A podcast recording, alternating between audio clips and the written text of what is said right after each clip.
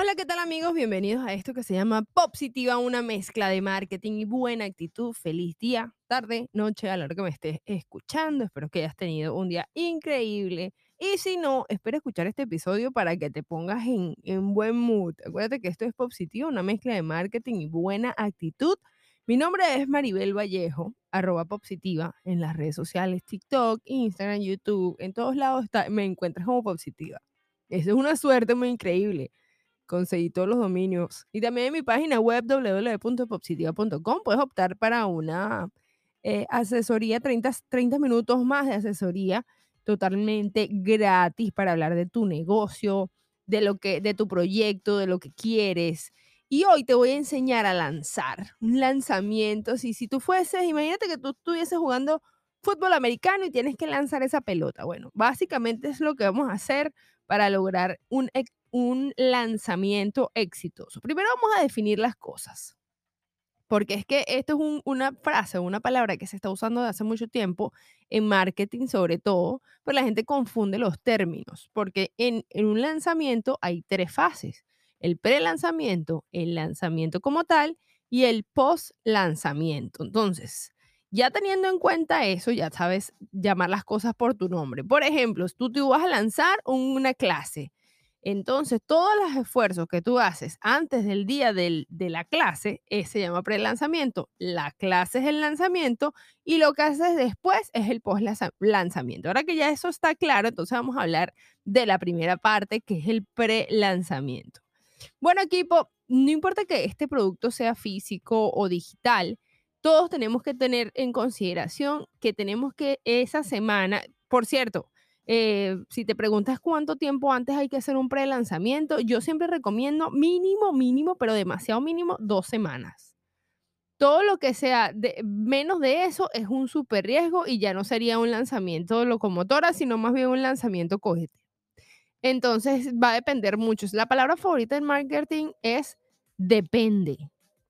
Depende de miles de factores. Entonces, pero si me preguntas a mí cuánto tiempo antes puedo lanzar algo, yo te voy a decir mínimo dos semanas, mínimo, pero eso estamos hablando de, de, ser extremo y obviamente salir hasta en la sopa, obviamente los esfuerzos cambian, la inversión cambia porque entre menos tiempo, más dinero necesitas para pues tener el, el mismo impacto.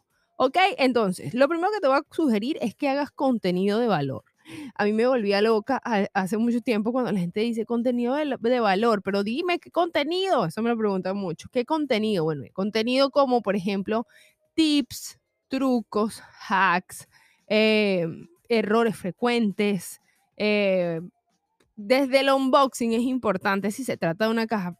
Como te, ya te dije, en marketing en la palabra favorita es depende, porque depende de miles de cosas, depende de qué tipo de producto sea el contenido de valor que vas a ofrecer. Hay gente que tiene la falsa creencia de que si dice mucho, entonces no me lo van a comprar pues te equivocas. La gente te lo va a comprar porque prefiere que lo hagas tú, porque equivocarse cuesta mucho dinero. Van a haber unos que los van a intentar porque a lo mejor no tienen nada que perder, pero van a haber otros que van a evitarse el tiempo. Entonces tú que ya pasaste por ahí, seguramente te van a contratar a ti porque ya tienes la experiencia, ¿ok? Entonces crea contenido de valor y expresa, Didi en las redes, en todos lados. Eh, en todos los, los, los ecosistemas digitales en donde tengas presencia. Tal vez si tienes una base de datos, tal vez si tienes presencia en TikTok, también si tienes presencia en Instagram, YouTube, donde tú tengas tu ecosistema, trata de y no trata de no copy paste, o sea, si publicaste algo en TikTok que no sea igualito en Instagram, que no sea igualito en YouTube. Trata de hacer contenido nativo en cada una de las redes sociales. Es mi sugerencia estrella.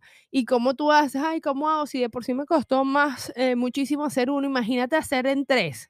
Bueno, equipo, yo te voy a decir, en todos los lados hay cinco preguntas claves. ¿Qué, cómo, cuándo, dónde y por qué? Yo te sugiero de que cada contenido le respondas una de esas preguntas y depende de tu audiencia, ahí sea donde lo postees. Si estás de acuerdo conmigo, esta es una de las estrategias que te va a funcionar muchísimo. Lo otro, invierte en ads. Y hay una pregunta muy frecuente que es, ¿cuánto invierto en ads? Bueno, vuelvo otra vez. La respuesta es depende. Va a depender de, pues obviamente, tu, presupuesto, pues va a depender de lo que vas a vender, Pero en términos generales, eh, te voy a decir, en términos generales, la única manera de medir el, impacto es comparándolo con otro producto. Eso fue mi estrategia, a mí me ha funcionado así, así que te voy a decir qué es lo que a mí me ha funcionado. Por ejemplo, si el valor del producto que tú tienes, obviamente si es algo más superior a 10 dólares, obviamente.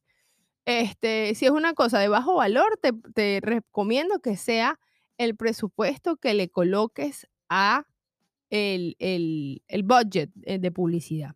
Si es un, un producto de alto valor, el presupuesto total será, podría ser, el, el, valor del curso. Por ejemplo, si tú vas a vender un curso en 350 dólares y tú, tú inviertes ese, ese dinero en ads y lo divides entre el número de días que te falten, puede ser una buena estrategia. ¿Por qué? Porque así puedes medir que te costó eh, un, un, cupo las ads. Espero que me haya explicado.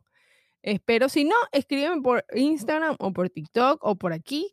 Eh, me dejas un mensajito y con muchísimo gusto te lo respondo. Pero es básicamente lo que, lo que te va a ayudar a medir, porque obviamente no puedes gastar más lo que vas a ganar. Entonces, si vas a vender cosas de 10 dólares, no vas a meter mil en publicidad, porque entonces tendrías que hacer eh, vender 100 cupos nada más para cubrir el área de ads. no sé si lo ves. Si no lo ves, ya tú sabes que te puedo ayudar a través de mis plataformas digitales y entramos en contacto y podemos medir, porque todos son cálculos, no creas que todo es parte de, de, la emoción, lo que vende es el cálculo, ¿ok? Lo otro que tienes que hacer es crear una lista de emails. ¿Y cómo se crea eso? Bueno, con un lead magnet. ¿Y qué es un lead magnet? va a depender del tipo de producto que tú te estés vendiendo, el lead magnet que vas a generar para a cambio de eh, correos electrónicos y data. Este, yo tengo rato eh, diciendo que no hay nada gratis, porque hay gente que dice, bueno, masterclass gratuita acerca de esto, ¿no? Tú estás pagando esa masterclass o ese, ese producto digital con tus datos y tus datos valen mucho dinero, tal vez no compras a la primera, pero compras a la segunda y a la tercera. Entonces, el valor que tú entregues en ese lead magnet va, a corresponder a los números de correo electrónico que seguramente vas a recopilar. Lo otro es que, eh, pues obviamente cumplir la regla de los siete, siete o nueve. ¿Y qué es eso, Maribel? ¿Qué es eso? Bueno, la regla de los siete se trata de que tienes que aparecerle al menos siete veces a una persona para que ésta tome la decisión de comprarte algún producto. ¿Y cómo se logra? Pues se logra a través de contenido orgánico y contenido de pago, que en este caso sería las ads. Obviamente sería una cuestión de hacer una, una campaña de retargeting para que las personas se le fijen, o sea, porque sabes, la gente está ocupada, la gente no está para ti. Entonces tú tienes que hacer que ellos estén para ti, es decir, crearles la necesidad. Créales la necesidad de hacer tu curso, de comprar tu producto, de ir para tu evento. Y la única manera es reforzándoselo a través de las apariciones o que les aparezcan muchísimas veces y por distintos medios. Ellos también van a sentir como que esto debe ser una señal, yo tengo que hacerlo. Créeme, créeme lo que es, es importante que la misma invitación aparezca al menos siete veces antes de que tu consumidor o cliente tome acción. Ah, va a haber unos que van a estar esperando la que en la primera te van a comprar, pero hay otro gran grupo que sí necesita un refuerzo. Lo otro es que utilices tus medios digitales para hacer live, historias, posts, carruseles, todo en función a eso que quieres vender en tu lanzamiento. Utiliza la cajita de preguntas porque hay cosas, aparte que son súper útiles ya que eh, las, hay cosas que tú a lo mejor te parecen demasiado obvias y cuando las personas te hagan preguntas, tú te vas a dar cuenta que tal vez estabas dejando de lado algo sumamente importante. Si quieres, eh, si también utiliza testimonios. Si ya has hecho este tipo de producto, servicio, evento, lo que sea que estés haciendo, utiliza los, los testimonios de las personas.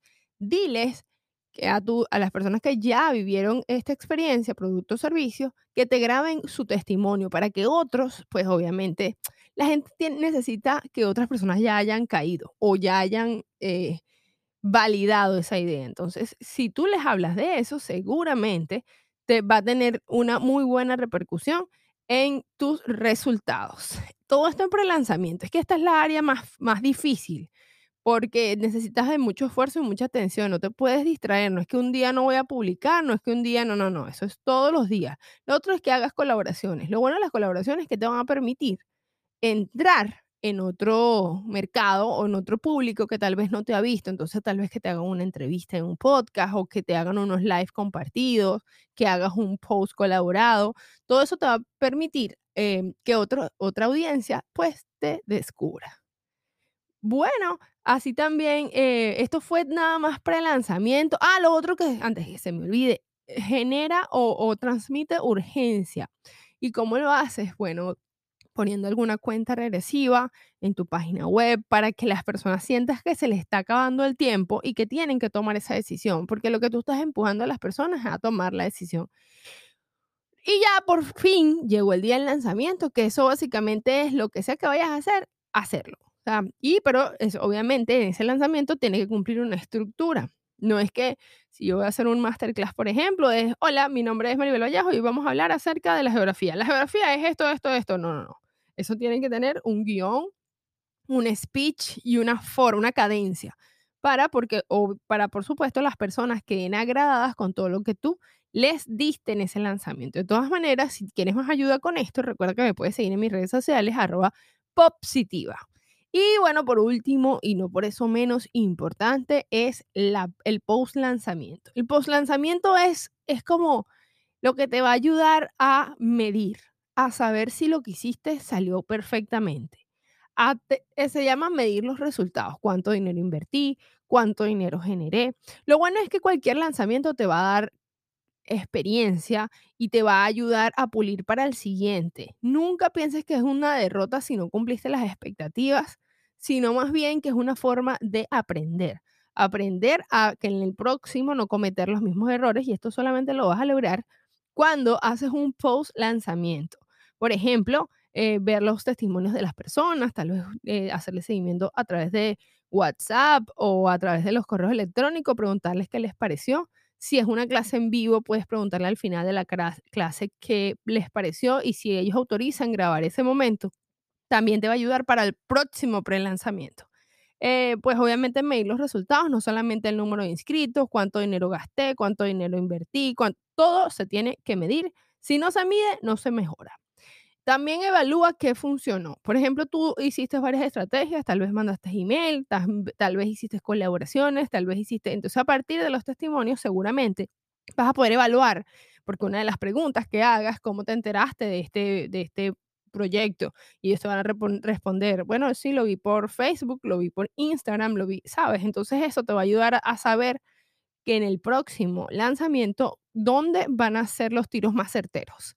Y pues obviamente cuántas personas se registraron en el lead magnet y cuántas personas finalmente realizaron el producto que tú estabas eh, lanzando. Bueno equipo, esta ha sido toda mi exposición. Espero que te haya gustado. Esto fue Positiva, una mezcla de marketing y buena actitud.